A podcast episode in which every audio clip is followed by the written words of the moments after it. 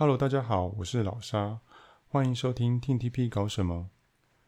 时间进入五月份，台湾对抗武汉肺炎病毒的战役进入到大规模社区感染的最后阶段。我想大家身边多多少少都开始出现一些确诊的人，有人觉得恐慌，也有人觉得差不多是该与病毒共存的时候。但不管怎么想，大部分的艺文表演活动都受到了很大的冲击，许多知名歌手的演唱会延期。TTP 也不例外，先是在五月四日宣布了诗雅演唱会延期，后来五月份的公演也宣布取消，只有握手会决定依照原本预定的时间举行。但公告之后，立刻引发了许多粉丝的反弹，毕竟随着每天确诊人数的增加，要去参加大型活动的心理压力也越来越大。有些住在大台北地区以外的粉丝，要北上参加活动，可能还会面临家人的压力。甚至有人自己被居家隔离或是确诊，根本不可能到现场参加活动，这样握手会不就注定要浪费了吗？所以当天苹果日报网站就刊出，呃，有粉丝向记者爆料的报道。或许是这样的压力之下，营运在当天下午马上就追加了一个公告，说活动当天无法到场的粉丝可以有两个替代方案，一个是将握手券转让给其他人，另一个是选择线上谈话会。将握手券转让给他人的方案，在上次握手会延期的时候就已经采用过，所以大家比较没有疑虑。但线上谈话会会是什么样的形式，在公告中却完全没有任何的解释，只说了时间会视成员的行程而定。当然，有线上谈话会是非常好的替代方案，但由于营运并没有提供整个谈话会进行的方式和任何细节跟规定，所以让人有非常多的疑惑。没有办法好好的去衡量做下选择，一直到前几天五月十二日握手会的前一周，营运才公布了稍微多一点的细节，包括呃谈话会执行的时间预计在六月份，可能会安排在周间的晚上或是假日进行，而且考量到连线状况的影响，线上谈话的时间可能会比实体握手的秒数略长，就这样而已。其实这样的资讯仍然远远不够。大家还是没有办法清楚地了解线上谈话究竟要怎么进行，依旧是让人选择困难。那我在这边先跟大家分享一些我在网络上看到的资讯哦。因为疫情的关系，日本的 AKB48 本家在前年就已经开始以线上见面会的方式取代现场的握手会。虽然我没有参加过，但是网络上有不少本家的粉丝分享了参加线上见面会的经验，或许可以拿来参考一下。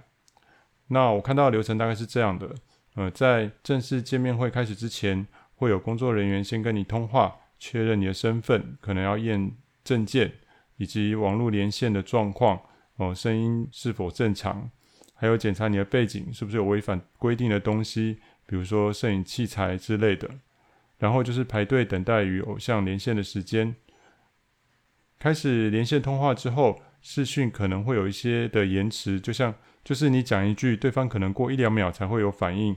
我想有用过视讯电话的人，应该都能体会那种感觉。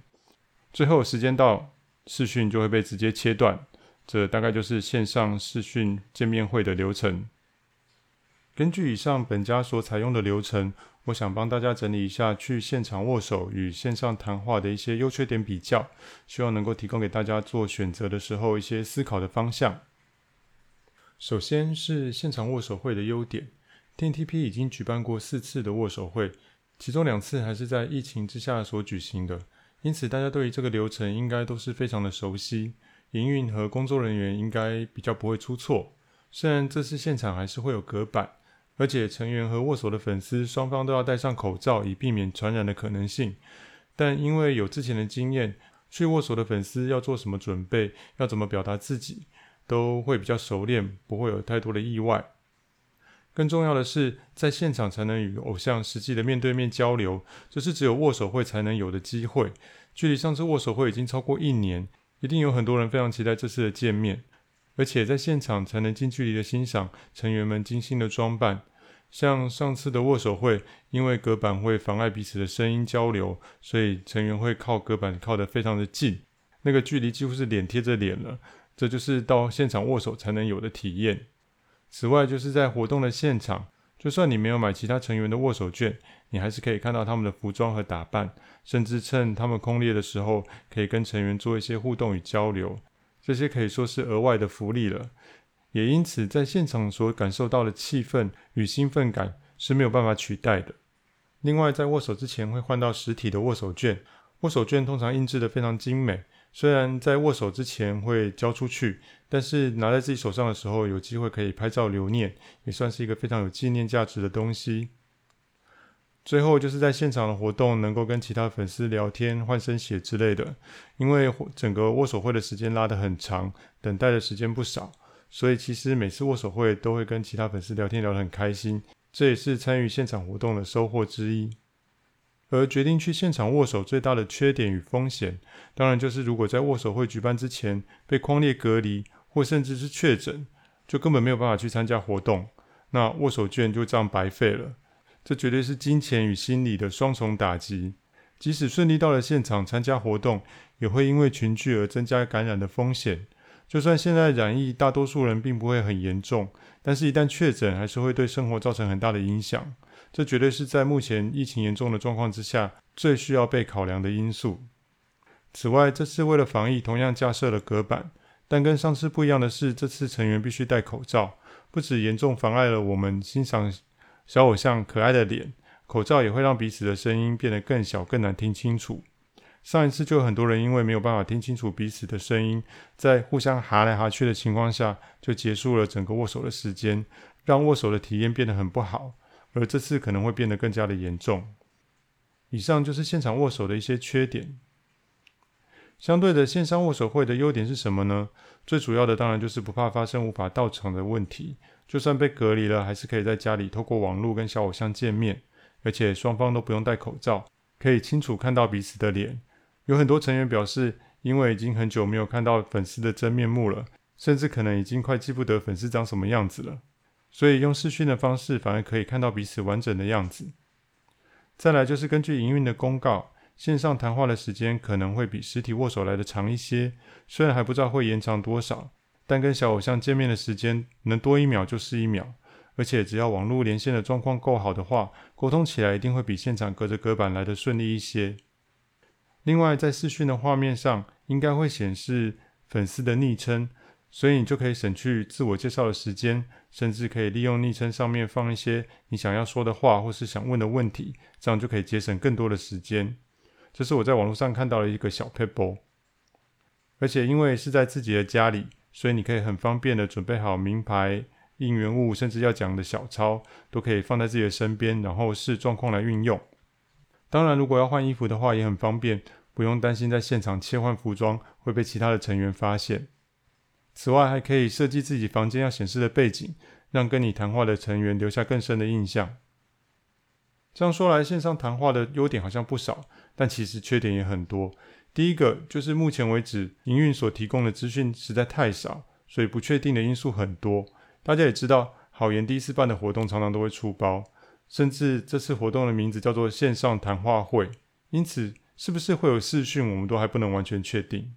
再来就是网络品质对于线上谈话的效果有很大的影响，有几次成员在公司的直播都有发生网络品质不好、严重卡死的状况。如果线上谈话会是多数成员一起进行，那其实还蛮令人担心的。还有连线要用的设备、软体都还没有确实的资讯，我们也不知道该怎么做准备。最令人在意的，到底每一张握手券能讲多长的时间？恐怕这个营运也不会给明确的答案。公告说，线上谈话进行的时间呢，会由工作人员跟你联系，但是粉丝未必能够配合成员的时间。如果有冲突的时候，该怎么处理？这也是一个问号。